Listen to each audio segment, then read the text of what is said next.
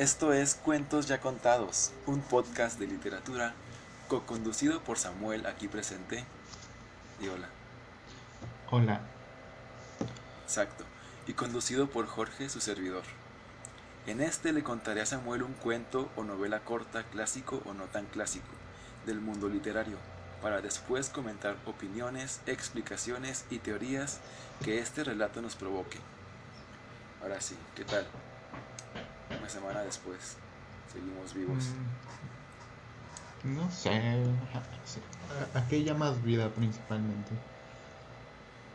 Bueno, después de la gallina degollada, ¿tú a qué llamas vida?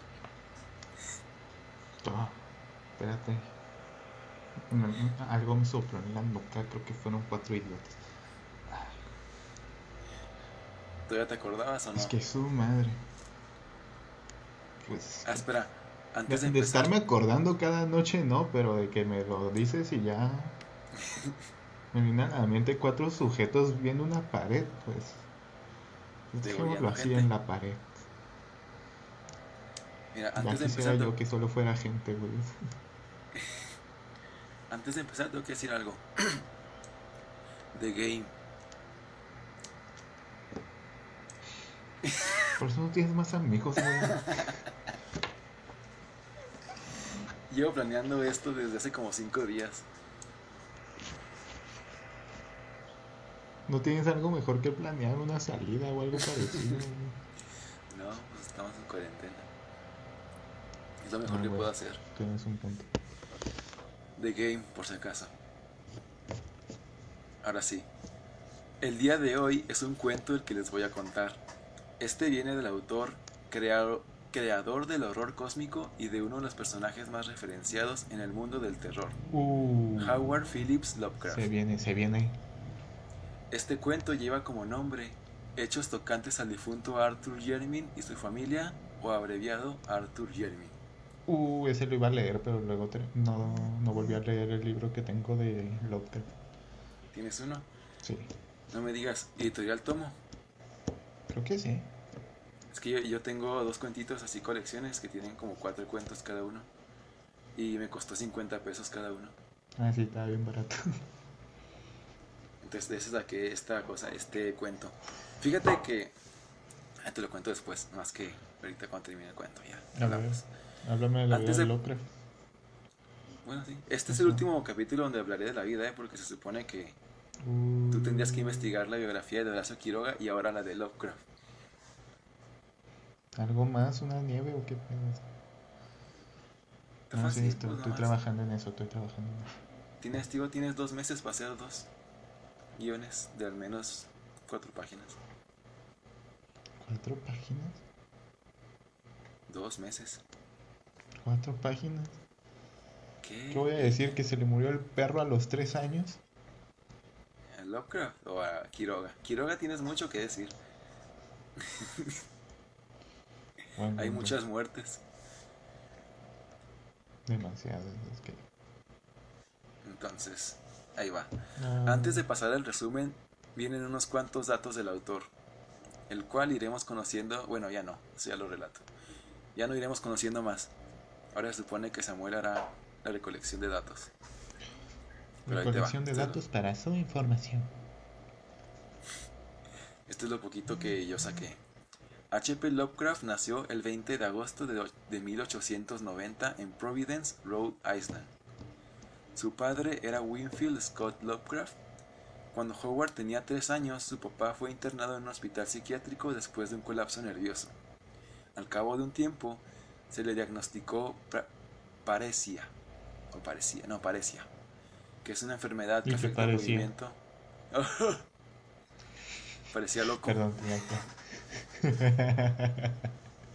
ah, Bueno, parecía, parecía.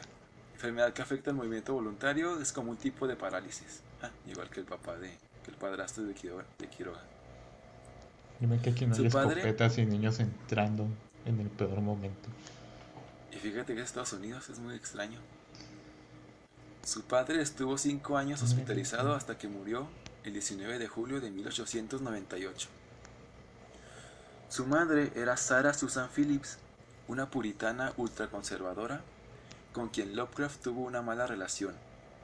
Ella se negaba a brindar. conservadora, güey, o sea, ya es. Ya es peligrosa.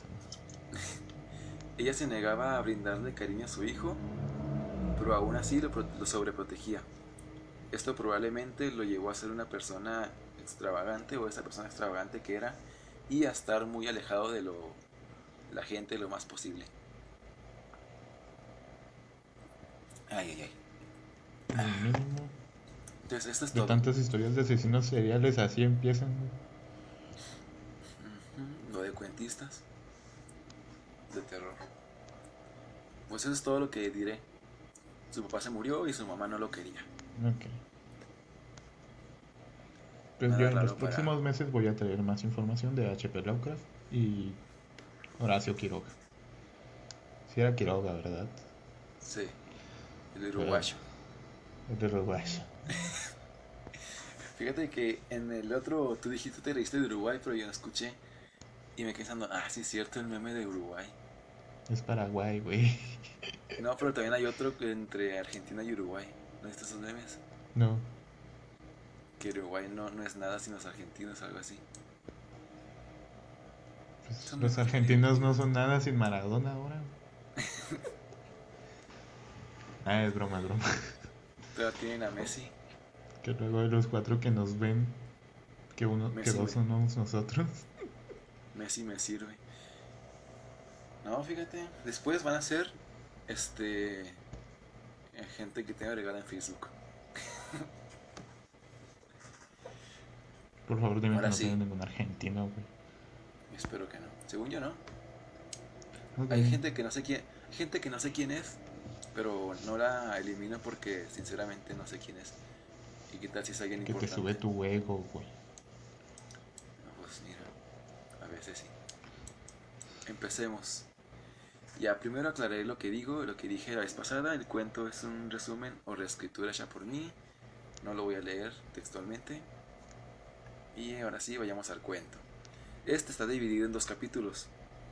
Así que al final del primero haremos una pequeña pausa y diremos, bueno, tú dirás qué te va pareciendo para ese momento. Ok. Ahora sí. Uno. Una noche, Arthur Yermin se empapó con gasolina y se prendió fuego hasta calcinarse. Nadie se dignó en recoger ni enterrar sus restos quemados. Esto debido a unos documentos y un objeto en una, en una caja que varias personas descubrieron y prefirieron mal. olvidar. Es- es- Espérate, espérate, es que empezamos mal. o sea. Verga. Incluso gente cercana a Arthur niega que éste haya existido alguna vez. Así empezamos. Arthur se quemó. Por sí solo. O sea, él solito. Se, se quemó. Se quemó conscientemente de querer quemarse. Y nadie lo quiso recoger, ni enterrar, ni recordar. Deja tú lo, lo extraño es que nadie haya querido recoger, ni siquiera el gobierno. ¿Por qué tendrían? A ver. Fue después de ver lo que aquella caja recién llegada de África contenía, que Arthur decidió suicidarse de esa manera. Él era de una apariencia y costumbres desagradables para los demás, pero también era un poeta y erudito. Por ello nunca le importó cómo lo, veían. Su familia estaba conformada por eruditos. Su bisabuelo, Sir Robert Yermin, baronet, había sido un famoso antropólogo y su, tatarabuelo o tataratatarabuelo. Aquí hay muchas descendencias, ¿eh? así que ve contando. Su tataratatarabuelo, Sir Wade Yermin, fue uno de los primeros exploradores del Congo y sus alrededores. Sir Wade, su tataratatarabuelo, también aprende los nombres, ¿eh? porque si no te pierdes en la historia. Sir Wade era Sir Wade era alguien sumamente inteligente, tanto que sus críticos lo tachaban de loco. Sus propias hipótesis sobre una civilización primigenia, blanca en los adentros del Congo, le hicieron incluso una gran víctima de burla para la sociedad. No, sí, tenía que ser blanco porque hashtag poder blanco. Al final, pues también Lovecraft era racista, así que no es nada raro. Al final, en 1765, fue internado en el manicomio de Huntington. Esa locura se le atribuía, esa locura que se le atribuía a la familia terminó siendo hereditaria, pero Arthur era el último descendiente, así que la gente no se preocupaba mucho por ello. Si Arthur no hubiera sido un Jermin, no se habría podido prever la razón por la cual reaccionó a ese objeto quitándose la vida. La familia no siempre fue así. En retrato se ve que todo era normal antes de Wade. Esto nos dice que la locura familiar empezó con él, junto con una ascendencia y un aspecto poco agraciado, donde Arthur era el peor de todos. Arthur era el más feo de su familia, desde Sir Wade. A partir de ahí. Las primeras señales de lo... ¿Eh? Un dios primigenio dijo, voy a hacer estos, a estos feísimos. ¿eh? Dios primigenio. Más bien su, su tataratatarabuelo. Es que aquí el chiste es que su tataratatarabuelo decía que había una civilización primigenia en África, blanca. Y lo tachaban de loco por ello. Ahora, esta... No, sí, pero un, dios Lovecraftiano. Ah. Lovecraftiano, Lovecraftiano, tu madre. Ah, decidió hacer a su familia feo, que... Ahorita verás. A ver. Aquí hay mucho que se puede discutir de este cuento. Las primeras señales de locura que se, le atribuyeron a Sir Wade fue su colección de trofeos que distaban mucho de ser lo que un hombre naturalmente colecciona. Y como principal razón, la extraña y estricta reclusión de su esposa. Ah, y, y como principal razón, la extraña y estricta reclusión de su esposa. Según contaba Sir Wade, su esposa era la hija de un traficante portugués que conoció en África. Y, solo sabiéndolo desde la palabra de él, a esta no le gustaban las tradiciones inglesas. En su segundo viaje a África, el más largo de todos, llegaron con él su esposa y su hijo, durante a su hijo que había nacido allá. Pocas palabras, después de su segundo viaje llegó a su casa con esposa y con hijo nuevo como ir al paso y llegar con una troca nueva, güey. así de como. Mm, pues sí. Nomás que aquí está el turbio de que su segundo viaje fue, o sea, sus viajes fueron a África, así que ya sabrás, como que te da la idea más o menos de que quizás más bien se, se robó a su esposa, ¿no?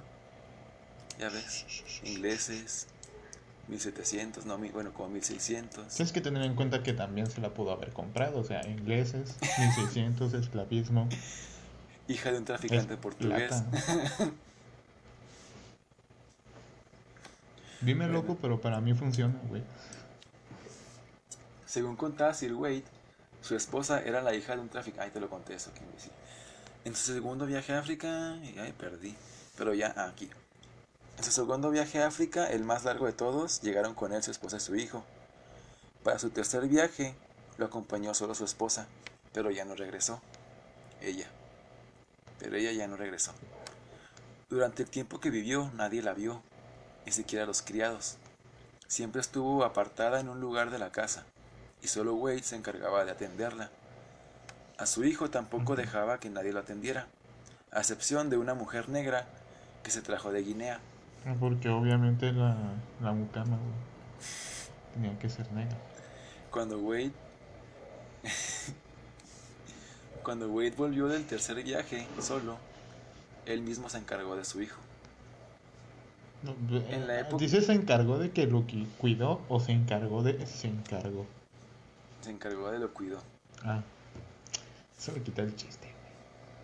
Aquí no, no son tan sádicos. Por sorpresa. Pues para que me vine preparando mentalmente para esto. Este es más bien, es un cuento donde tienes que pensar y acordarte de lo que te estoy diciendo porque si no te pierdes. Te apuesto que no te acuerdas de nada. ¿Cómo no? Si me acuerdo de dos cosas. Uno se llama Arthur, el que se prendió en fuego. El que estaba tan horny que, que murió horny. Y luego tenemos a Sir Wade, que es de quien estamos hablando ahorita. ¿Qué, es ¿Eh? ¿Qué podemos decir que o robó o compró a su esposa? Y que nunca la mostró en público. Ni, ni a su hijo. Y que después de un tercer viaje a África, este se murió. O ya no volvió su esposa. Son cosas que hay que saber. ¿Qué tal si se quedó en casa con, con su papá y para pasar la Navidad, pues? Lo abandonó. También. En la época del siglo Aunque bueno, en esos tiempos era era penado casi con la muerte, el divorcio o abandono de de parte de la mujer. Nadie dijo nada del hombre. Ah, nada. en la época del siglo XVIII, el que una persona tan culta como él hablara de extrañas ceremonias bajo la luna del Congo, de grandes murallas y columnas pertenecientes a una ciudad desconocida, o de escaleras musgosas que bajan a unas oscuras criptas, les parecía algo muy descabellado. Hablaba igual de animales y entes que se escapaban de la imaginación. Wade decía que eran los pobladores de, de aquella ciudad desconocida. Después del tercer viaje fue cuando se le notó el gozo que sentía al hablar de todo ello, y más cuando estaba borracho. Al final, la manera en que hablaba de los la manera en que hablaba de las criaturas que vivían ahí fue lo que lo hizo ser encerrado en el manicomio. Este no pareció disgustarle, y a medida que su hijo creció, Wade se fue alejando de la Jermin House, incluso llegando a temerle. El alcohol fue su único refugio hasta que falleció tres años después de ser internado. A ver, me estás diciendo que el papá del niño fue internado. por decir que había una, una civilización extraña en el Congo. Después de que me contaras que el papá de Lovecraft fue internado. Ah, sí. También son cosas que se contarán después. Ya hay un chorro de puntos que contar sobre esta y cosa y Lovecraft y, el cómo su historia va.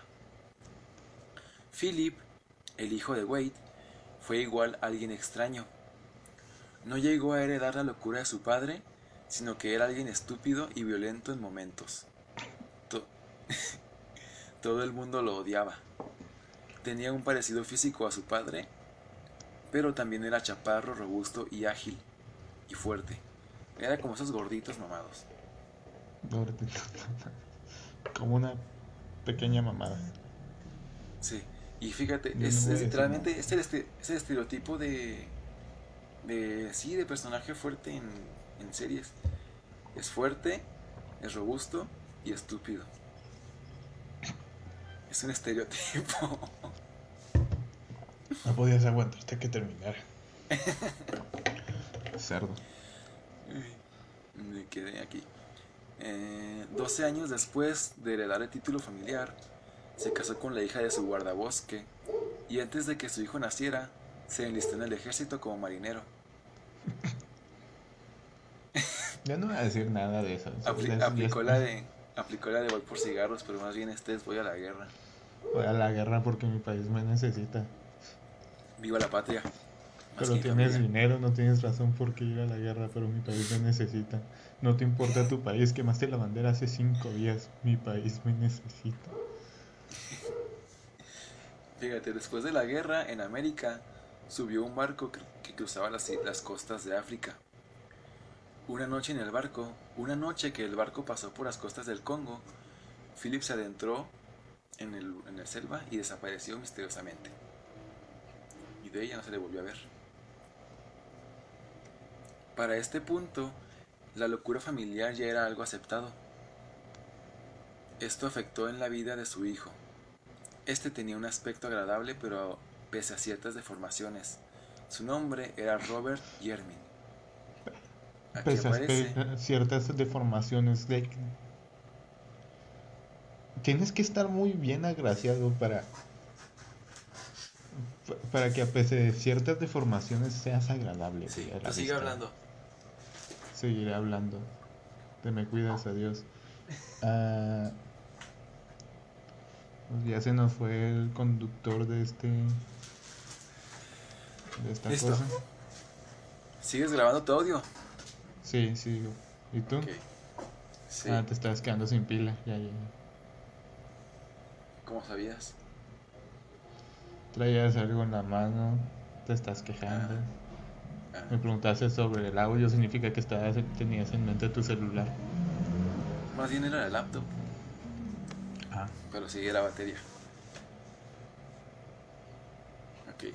Para este punto, la locura familiar ya era algo aceptado. Esto afectó en la vida de su hijo, así, Robert Jermin, ¿no?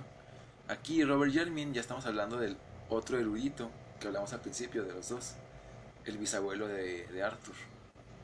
Sí, el, nieto de. de, de, Weir, Fue el primero en investigar las reliquias de su abuelo. No, fue el primero en investigar las reliquias que su abuelo había coleccionado de una manera científica, lo que le dio fama a su familia. Investigar reliquias y el Lovecraft no sale bien nunca, güey. En 1815 se casó con una de las hijas del séptimo vizconde de Brightholm. Ah, mira, mamón. Mamón Con quien tuvo tres hijos, de los cuales ni el primero ni el último fueron mostrados en público nunca. Esto, esto por sus deformidades físicas y mentales. Obviamente, es que era obvio. Volvieron, volvieron los idiotas. El ataque de los idiotas, el regreso. Agobiado por esto, se dedicó más a su trabajo e hizo dos viajes a África. En 1849, su segundo hijo, Neville, que era el menos feo, por así decirlo, y que tenía una actitud reprochable, huyó de casa junto con una huyó de casa junto con una bailarina vulgar para volver al año viudo y con un hijo, Alfred, quien se volvió el quien se volvió el padre de Arthur Jermyn. Neville es el abuelo de Arthur. Entonces, listo. Los amigos de Robert decían que sus, desgracias familiares lo volvieron loco, pero tal vez realmente fue una parte del folclore africano lo que lo desequilibró. Robert se dedicaba a recolectar leyendas en las tribus de las tribus Onga tribus que habitaban donde su abuelo antes y él ahora habían explorado, todo con la esperanza de explicar de manera racional lo que Wade decía sobre la ciudad desconocida y seres extraños. El 19 de octubre de 1852 llegó a House el explorador Samuel Seaton. Trajo un manuscrito. ¿Eh? Ah, Samuel. Ah, nada, mis tonterías. Samuel Seaton, dale, tu tocayo. Tocayo, no quiero ni saber qué le pasa a mi tocayo. Trajo un manuscrito con información sobre los Onga y ciertas leyendas que hablaban de una ciudad gris habitada por monos blancos y gobernada por un dios blanco que podían por, y gobernada por un dios blanco. No, no, querían poner también domesticaban perros blancos, comían carne blanca. que esto podía, ser, podía interesarle a, a Robert Seaton llegó a decirle algunos detalles importantes que nunca se supieron, debido a que Robert estranguló hasta la muerte al explorador, para después asesinar a sus tres hijos, no sin antes Neville salvar a su hijo de tres años, quien también iba a ser matado. Robert fue encerrado y después de varios intentos de suicidio y de, y de no hablar nunca más sobre lo que pasó, murió al segundo año de su condena por una apoplejía, o un derrame cerebral. Entonces sí. Algo le dijo Samuel a Robert que lo volvió loco y mató a Samuel y a sus tres hijos. Y solo sobrevivió su nieto. Eso es Esto es lo que le pasó a tu Tocayo. La verga nos trajo y la verga nos va a llevar. Sir Alfred, el hijo de Neville, adquirió el título familiar de baronet antes de los 14 años, pero él nunca fue alguien apegado a la burocracia familiar. A los 20 años se unió a un circo y a los 36 abandonó a su esposa e hijo para irse con otro cinco, otro circo, ahora uno ambulante americano. Alfred tuvo un final horrible. de los animales que el circo No estamos tenía. hablando de que estaba en un circo, güey. No solo el final, también el desarrollo fue horrible. Ya ves. De los animales que el circo tenía, había un gorila con un pelaje más blanco que los demás. Alfred Jermin quedó fascinado con ese animal. Pidió amaestrarlo personalmente, lo cual hizo, lo cual hizo exitosamente, sorprendiendo a sus compañeros y al público. Una mañana, ensayando un número en Chicago, simulaba una pelea de box. El gorila logró darle un buen golpe a Alfred que lastimó su cuerpo y su dignidad. De pronto, todos oyeron el inhumano alarido de Alfred. Lo vieron aferrarse al tosco animal, derrumbándolo en la jaula y comenzar a morder la peluda garganta del gorila. What the fuck? Antes de que, pudiera hacer- antes de que pudieran hacer algo, el gorila reaccionó a la agresión y mutiló horriblemente el cuerpo del baronet. Y aquí termina el primer capítulo. Ok. Y ya. Toda la descendencia de, Alfred ya murió. Ya lo, todo lo demás es la historia de Arthur. De Alfred, ¿eh? de Arthur. Entonces, ¿quieres un mini. algo que decir de este primer capítulo? Un mini resumen. Para que te vas acordando de todos los datos. Estamos de acuerdo que no te debes de lanzar a la garganta de un gorila. Principalmente porque tus caninos no son capaces de arrancarle la garganta a un gorila. Pero si el gorila te humilla, Era el tamaño de estos, eh. El del gorila es como de este tamaño. Y si te humilla, te, te sacas la. Eso. La tienen de 4 centímetros los gorilas. o sea, te la sacas y lo humillas. o sea, sí, pero Te compensa. paseas su- ahí. Pero compensa. Mira, como cualquier humano fuerte. No, como cualquier humano, este. eh, con amigo, con su miembro chiquito. Lo compensa estando acá, mira. Fuertote. Ahora ya me, me acabas de quitar las ganas de hacer ejercicio en mi vida, güey. No quiero que se den cuenta. Bueno, no sé. Depende de cuánto te quieras. ¿Te quieres mucho? Buen punto. No, no lo suficiente. Bueno. A ver, para que te acuerdes de todo, si es que no te acuerdas de todo, te daré un pequeño resumen de todo. Este Wade, el tatara- tatarabuelo, era un investigador, se volvió loco y se murió encerrado. Su hijo Philip se perdió en la selva después de abandonar a su familia. Y luego Robert se volvió loco por algo que le dijeron y mató a su familia. Sí. Su Alfred, el nieto de Robert, sobrevivió, pero nunca le gustó la vida de rico, así que se fue a un circo y lo mató un gorila. Eso es todo lo que ha pasado hasta ahorita. Ahora, si no tienes nada más que decir, vamos al capítulo 2. Es que ¿Qué? ¿Vamos o qué? déjame lo, lo dijero. Que sigo sin entender por qué te le lanzas al cuello a un gorila. Vámonos.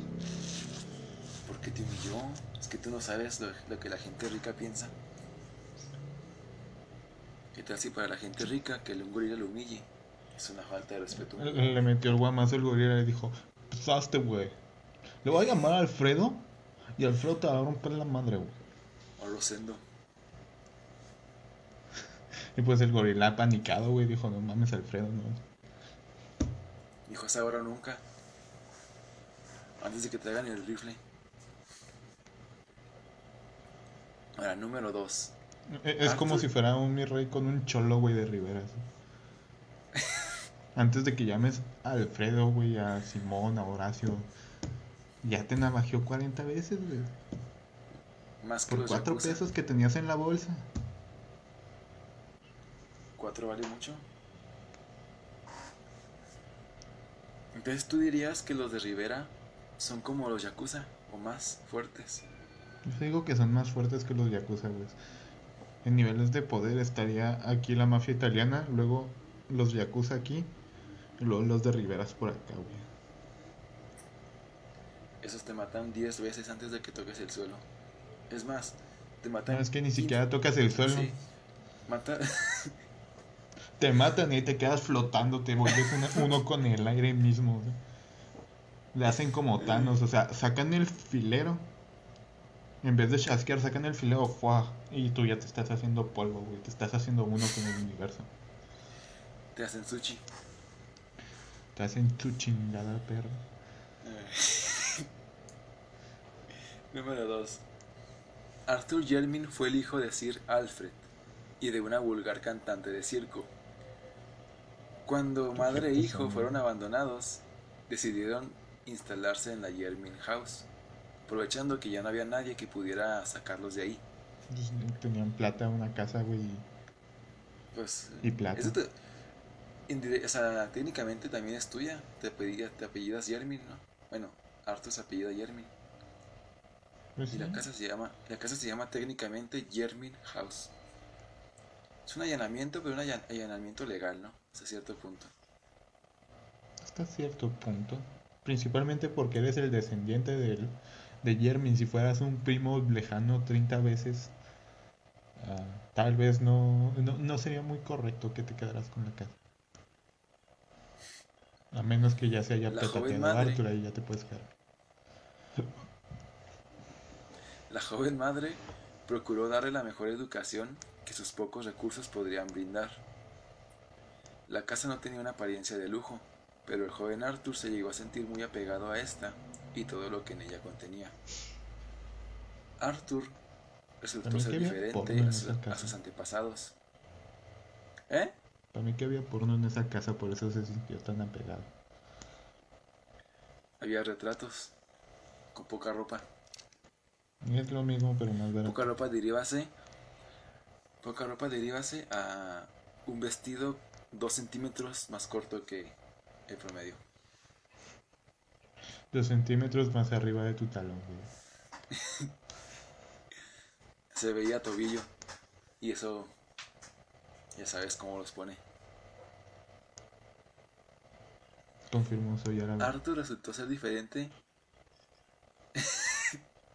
es cierto, tú sabes de esas cosas. Arthur resultó ser diferente a sus antepasados, más sensible con sus dotes de poesía y, soñador. La poca gente que sabía de la existencia de la extraña esposa de Wade decían que esa sensibilidad venía de ella, y otros más afirmaban que venía de su madre. Ese gusto por la poesía lo hacía contrastar con su feo aspecto. La mayoría, de sus antepasados tenían un parecido físico, pero Arthur era el peor. No era algo fácil describir su aspecto. Solo se puede decir que padecía de una expresión con formación facial y brazos muy largos que suscitaban una reacción de desagrado para quien lo veía por primera vez. Era horrible. Era muy horrible. No obstante, su carácter e intelecto eran totalmente opuestos a su apariencia. Aunque era alguien más poético que científico, Arthur se dedicó a lo mismo sus parientes pasados. Apoyándose en la extravagante colección de Sir Wade, trataba de encontrar pruebas empíricas de lo que su familia decía. Se centraba mucho en las investigaciones de su tatarabuelo y los escritos de Seaton sobre los Onga. Al fallecer su madre en 1911, se dedicó arduamente en sus investigaciones vendió parte de sus bienes y con eso se pagó una expedición al Congo.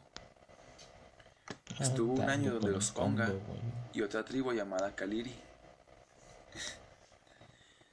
Estuvo un año donde los Onga y otra tribu llamada Kaliri. Ahí recolectó información que lo emocionaba mucho. Mientras estaba con los Kaliri, conoció a un jefe llamado Muanu, quien era muy inteligente y poseía una gran memoria.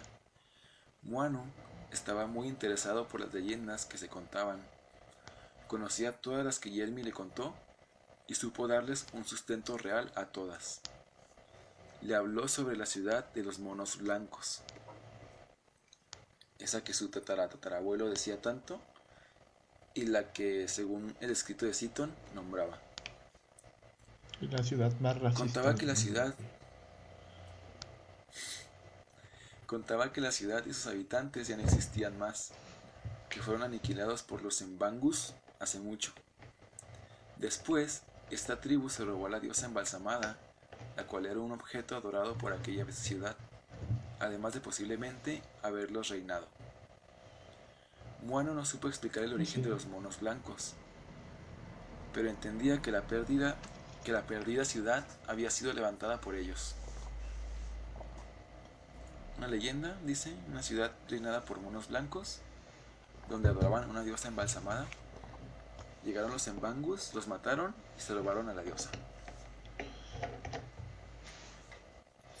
Actos muy coherentes con las épocas. Cualquier, cualquier este, año de la historia humana. Gente adorando. Gente adorando personas muertas. Jervin preguntó más cosas, pero solo pudo sacar una leyenda sobre el origen de esa diosa embalsamada. Según cuenta la leyenda, aquella princesa mono se había casado con un gran dios blanco venido del oeste. Reinaron los dos en la ciudad por mucho tiempo. Estamos de acuerdo que las pulgas que había ahí eran blancas. ¿De qué? Del mono, ah, el mono blanco. Pues bueno. A ver, ¿quieres a Lovecraft todavía o con su racismo? ¿Cagaban amarillo? No, continúa. Reinaron los dos en la ciudad por mucho pues, tiempo. Hasta que tuvieron un hijo y se fueron junto con él. Tiempo después, el dios y la princesa volverían y ella moriría. El esposo había hecho embalsamar el cuerpo de la princesa, colocándola en una mansión donde se le, adoraba. Al final, él se marchó de aquella ciudad y a partir de aquí, la leyenda tiene tres finales. El primero cuenta que no pasó nada más, solo que la diosa embalsamada pasó a ser un símbolo de poder para la tribu que la tuviera. Eso explicaría por qué los Embangus la robaron. La segunda hablaba del regreso del dios con la intención de morir a los pies de su amada.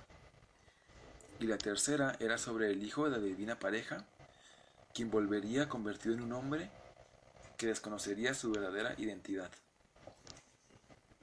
O sea, el hijo de Dios volvería convertido. Creo que le copió algo a la Biblia, güey copió algo a cualquier religión. Principalmente.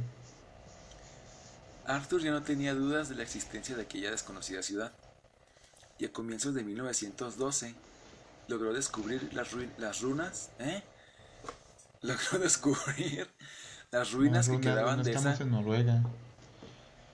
Ojalá. Fíjate que me, me, he obsesionado mucho con la, con la mitología nórdica. Me encanta su misticismo. volviendo al tema. Y a comienzos de 1912. Pito ¿Eh? Pito. a principios de 1912 logró descubrir las ruinas de que, que quedaban de esa extinta ciudad, civilización. Por mala suerte no pudo hallarse ninguna inscripción y la expedición no contaba con el presupuesto para explorar las ahora enterradas criptas que güey describía. Un comerciante belga, Bergeren, si lo llamaremos Bergeren porque no sé cómo se pronuncia, le dijo que podía que localizar... va a valer belga? bueno, según yo, yo era de los chistes malos. Creo que tú estás superando mi chiste del mimo, ¿sabes? De la vez pasada. Los chistes malos son de y para el pueblo, güey. No te los puedes apropiar, es una habilidad que tenemos todos. Un comerciante belga, Bergeren, le dijo, que le dijo que podía localizar y obtener a la diosa embalsamada. Como los embangus habían sido sometidos bajo el mandato del rey Alberto, no sería muy difícil convencerlos de entregarle a la diosa. Arthur, Arthur volvió a su hogar con la esperanza de poseer la prueba que confirmaba la más loca de las historias de su tatarabuelo abuelo. Mientras esperaba, comenzó a indagar más en la historia familiar. en específico en la vida personal de Wade Jermyn. Había varios testimonios verbales sobre la esposa de Wade, pero en Jermyn House no había ningún rastro de su sola existencia.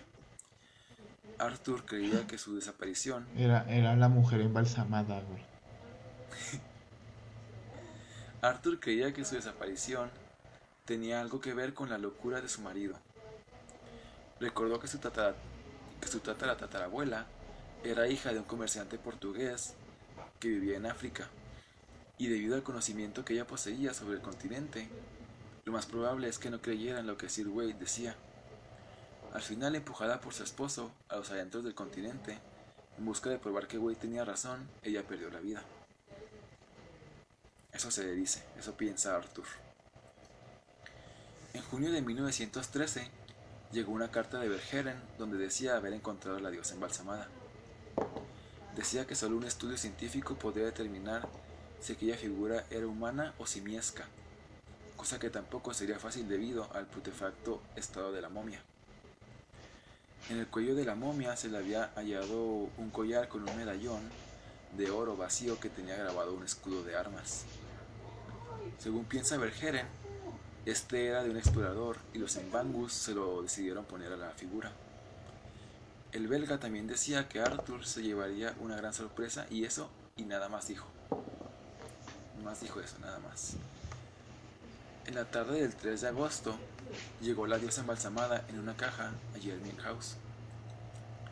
Fue dejada a la mitad del salón donde se hallaba la colección de objetos africanos. Lo que pasó después solo pudo ser descrito por los criados y ciertos documentos encontrados. El mayordomo Suames, Suames, sí, el mayordomo Suames dio el más ¿El detallado de Suames es una raza o es un nombre? Aquí es un nombre, Ok. así se llama un mayordomo. El mayordomo Suames dio el más detallado de los relatos de lo que pasó.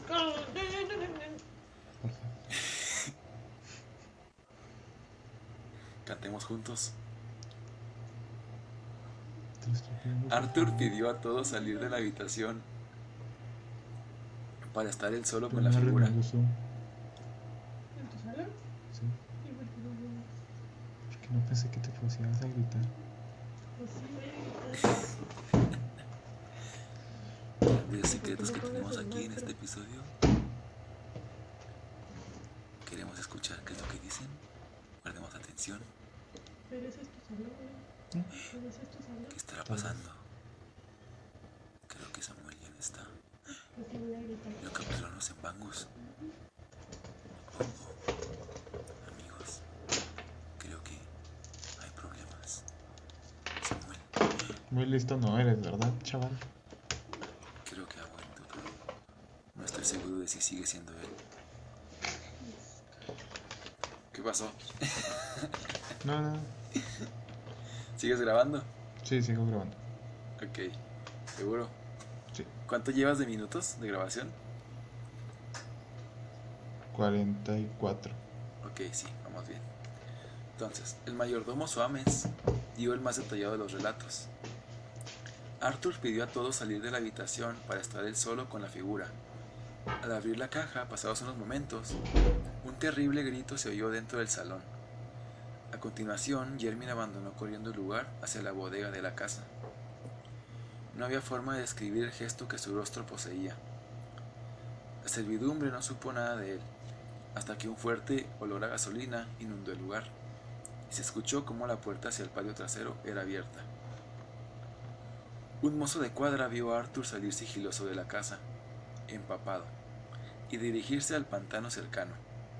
Una llamarada se alzó en el interior del pantano y la familia Yermin había dejado de existir.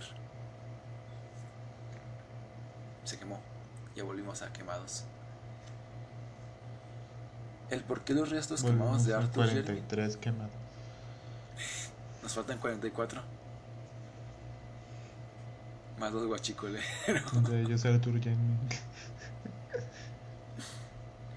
No, ¿Pero esos se fueron los- solitos. ¿no? Fíjate, empapado de gasolina. Era guachicol.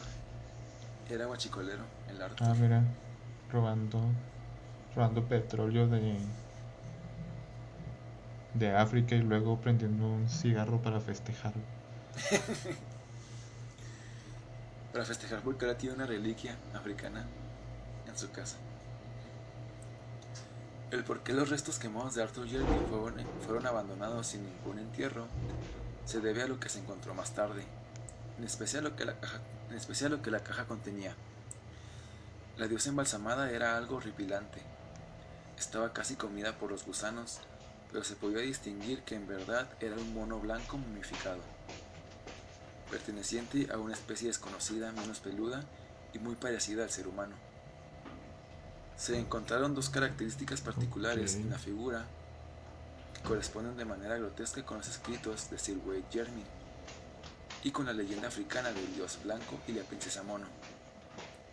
Estas dos características fueron el escudo de armas que estaba grabado en el medallón, que era nada más y nada menos que el escudo de la familia Jeremy. Y la segunda, No, con, res- con respecto a la sorpresa que con respecto a la sorpresa de la que Valgeren hablaba, era un terrible parecido que la diosa embalsamada compartía con Arthur Jermyn. Respetables integrantes de la Real Academia de Antropología quemaron a la momia, lanzaron el medallón a un pozo y niegan rotundamente que Arthur Jermyn haya existido alguna vez. todos los. Eso fue el cuento de. Eso fue el cuento de hechos tocantes al difunto Arthur Jermyn y su familia, abreviada Arthur Jermyn. Y ahora cuéntame tu opinión sobre la historia antes de pasar a la parte de explicación y análisis. Denso. ¿Qué te pareció? Está reburujada, ¿verdad? Está quebramento, está quebramento. Sí. Yo me acuerdo cuando leí por primera vez. ¿Cómo? Me estás diciendo que el dios era Wade o White o pues no me acuerdo. Y la esposa de White era era un- un- una mujer mono. Y por eso empezaron a salir feos. Pues sí. Y, Ciertamente. y eso sí se petateó y por eso la embalsamaron. Ahorita te diré con los puntos que siguen, te diré bien, bien cómo va todo esto. Pero A ver, fíjate, yo cuando lo leí por primera vez este cuento, este, me acuerdo que, no me acuerdo si lo entendí o no, pero no me acordaba de ese cuento. Creo que no lo había entendido a la perfección.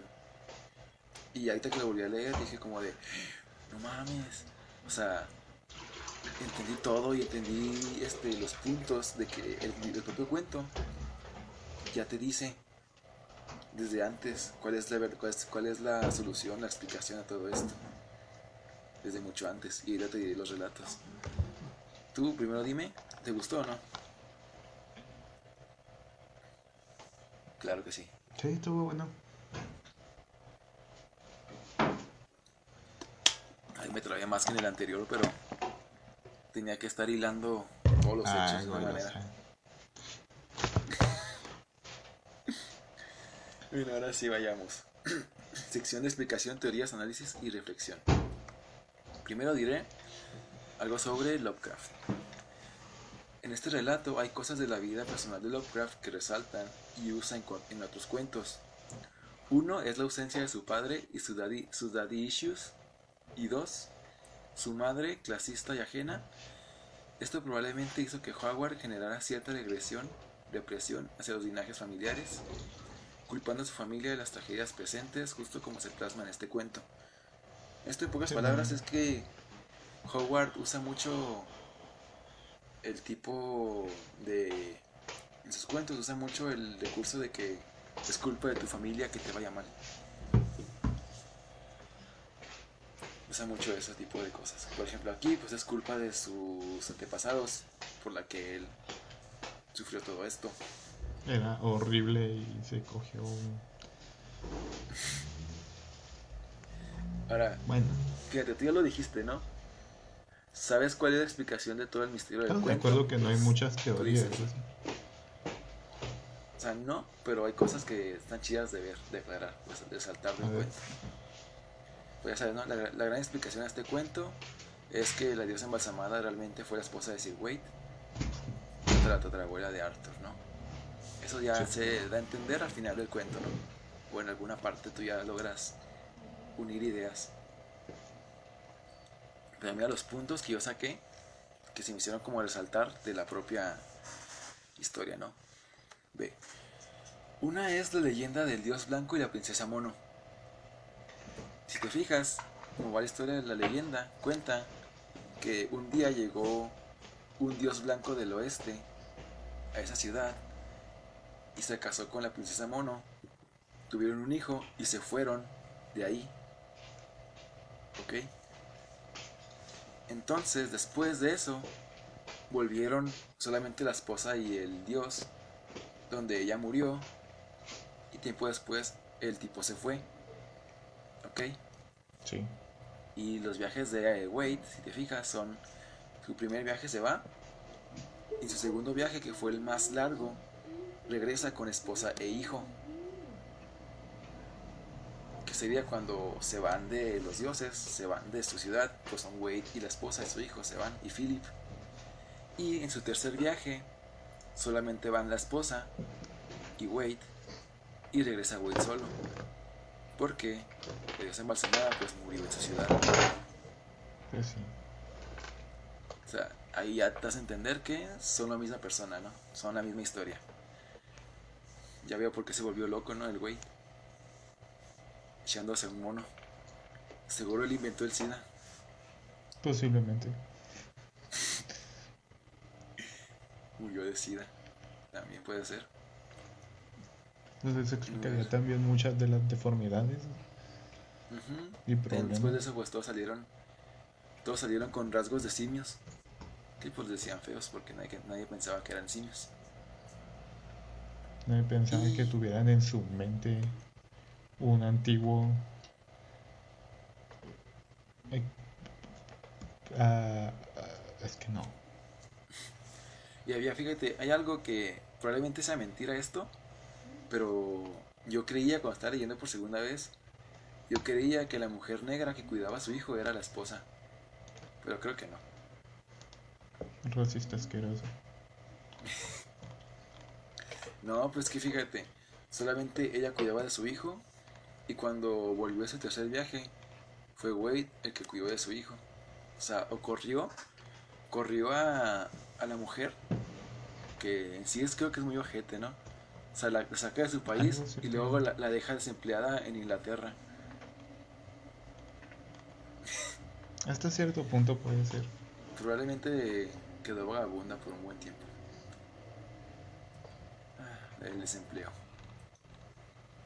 Y otra, que va acorde con la leyenda, si te fijas, un final de la leyenda cuenta que el hijo de estos dioses un día volvería como un hombre, pero sin saber quién es.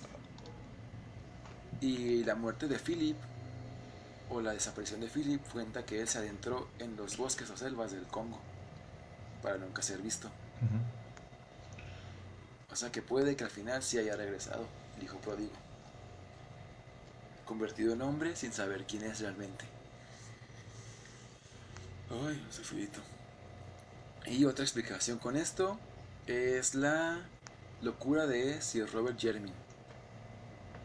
Que probablemente lo que le dijo Seaton fue la verdad. O sea, Robert supo desde un principio, o en ese momento supo que su abuelo se había echado a la diosa embalsamada y que ahora ellos eran descendencia de una un híbrido mono hombre. Entonces, pues él mató a su familia para tratar de eliminar pues ese Esa Ese rasgo. descendencia. Ese gerado genético, esa descendencia. Por ello mató a sus hijos e intentó suicidarse después. Y también por ello quería matar a su nieto, pero pues no lo logró. Otra pista es la conexión de Arthur, no, la conexión de Alfred que tenía con el mono blanco, con el gorila. O sea, probablemente se sentía tan, se sentía pegado a él porque pues tenía rasgos de mono también, Alfred. Así es.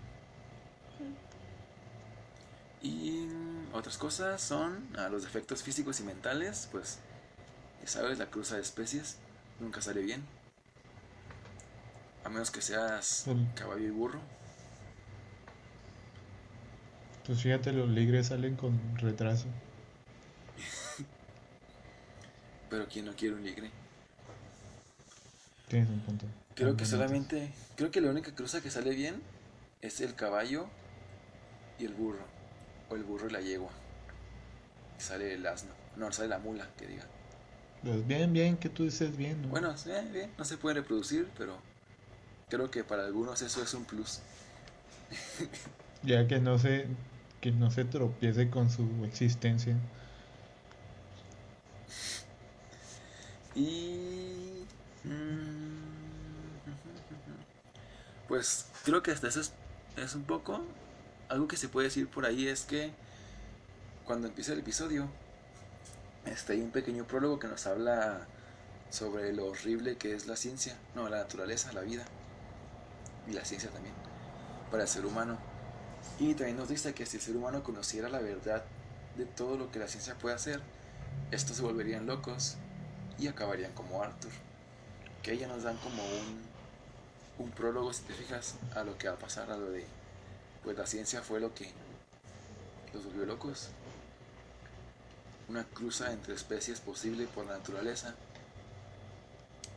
fue lo que los condenó a la murición. Estuvo volviendo locos. Hacían la murición cada que podían. ¿Tú algo que decir? No, No. la verdad es que me dejaste sin palabras. Es- está más bizarro que el cuento anterior, pero Sí, digamos que No. este no es terror, sino es como. Pues sí. O sea, está. Uy. No sé. ah, Uy. Pero sí. siento a que mí, a mí me gustó. Yo, yo sí me sentí súper emocionado cuando, cuando comprendí el cuento. Y me puse a sacar todos los puntos a relucir. Fue bueno, fue bueno. Buen cuento. Entonces, este es nuestro primero, fíjate. Este es nuestro, nuestro adentro a Lovecraft. En, el, en este segundo capítulo. Fíjate que iba a traer un. Pensaba en traer como primer cuento mi favorito. Pero dije, no, me lo voy a guardar para después. Porque también es como de los más. Como de los más. Favor- No sé si es favorito, sino más bien como uno de los más famositos de Lovecraft que no tiene que ver con los dioses y, y esas cosas. Entonces dije, no, lo voy a dejar para después porque está chido. Es el único cuento que me ha causado un Ok. terror, terror. Pero con este empezamos con Lovecraft. Entonces, pues sí, ¿Y vamos a continuar con Arthur otro Jeremy. autor o vamos a volver? A Quiroga. De... No. No, ok. No, el, si- el siguiente de. Quiroga está cortito y sinceramente no. el siguiente de. Quiroga creo que no tiene mucho que decir. Va a ser un capítulo muy cortito, sinceramente. Ok. Pero después ya eh, nos, entraremos a- nos adentraremos más en el mundo de Quiroga y sus historias, pues ya ves, Jalo. sus historias realistas. y nos adentraremos también a Lovecraft y sus historias muy extrañas, Dora. que tienes que leer como tres veces para entenderlas. Fíjate, ahorita estoy haciendo el, el guion, el resumen para el cuatro- cuarto episodio. Y... Apenas van dos, hijos. Y es la historia. ¿Eh? Y es la Apenas historia dos, relaja más larga hasta ahorita.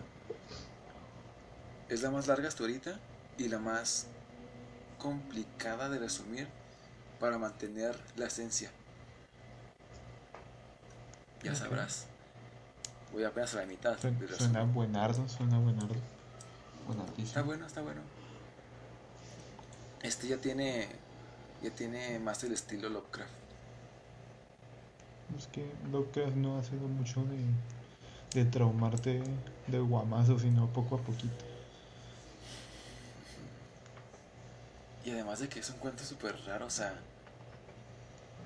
no sé, tienes literalmente sacaremos todo al momento en que lo lo- en que lo cuente, porque no tiene tantas cosas que es como que me tardaría un chorro en investigar todo, así que mejor investigo lo primordial y ya cada aquí comentamos lo que nos aparezca al momento. Primordial como los dioses. Perdón. Entonces sí, hasta aquí todo. Ya nada más que decir No, nada más. para acabar. Hasta aquí el segundo episodio de Cuentos ya contados. Conforme pasen los episodios, se irán trayendo más historias Lovecraftianas. Mi idea es no traer dos episodios seguidos del mismo autor, así que se alternarán los cuentos de Lovecraft y de Quiroga junto con otros autores que vendrán después. No hay nada más que decir, además de un pequeño aprendizaje. ¿eh? Ahí verás. Ahora intentaré implementar aprendizajes al final de cada episodio. Así que no hay Nunca nada te más que metas con decir. un mono. De ninguna forma. Vaya, apren- es todo el aprendizaje que saqué de aquí. O sea, nunca te metas con un mono. Es parecido. De ninguna forma posible te metas con un mono. Ahí te va el aprendizaje, mira. Si eres alguien feo y los demás huyen de ti, no te preocupes. No es tu culpa. Puede que uno de tus familiares haya sido un mono. Así que, tranquilo, gente fea. No es culpa tuya. Es culpa de tus padres. Ya veo que así. tan peludo. Un oso. ¿Tienes familiar oso o qué? Sí. Nosotros fuimos cuentos ya contados con Jorge y Samuel. Ahí, tiro mi agua. Y espero sigamos, espero sigamos vivos para el siguiente episodio. Bye. Con pocas ansias. Adiós.